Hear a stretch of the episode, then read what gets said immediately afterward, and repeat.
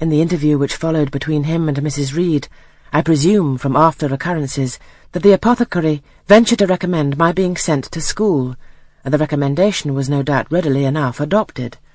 For as Abbot said in discussing the subject with Bessie when both sat sewing in the nursery one night after I was in bed, and as they thought asleep, Mrs. was, she dared say, glad enough to get rid of such a tiresome, ill-conditioned child, who always looked as if she were watching everybody, and scheming plots underhand.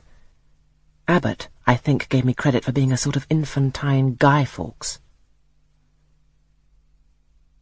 On that same occasion, I learned for the first time from Miss Abbot's communications to Bessie that my father had been a poor clergyman, that my mother had married him against the wishes of her friends, who considered the match beneath her, that my grandfather Reed was so irritated at her disobedience he cut her off without a shilling, that after my mother and father had been married a year, the latter caught the typhus fever while visiting among the poor of a large manufacturing town where his curacy was situated, and where that disease was then prevalent, that my mother took the infection from him, and both died within a month of each other.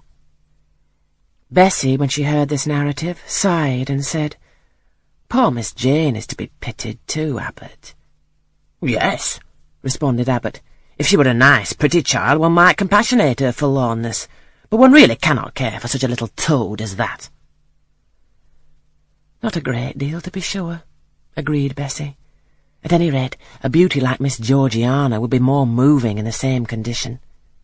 Yes, I dote on Miss Georgiana, cried the fervent Abbot. Little darling, with her long curls and her blue eyes and such a sweet colour as she has, just as if she were painted. Bessie, I could fancy a Welsh rabbit for supper. So could I, with the roast onion. Come, we'll go down. They went.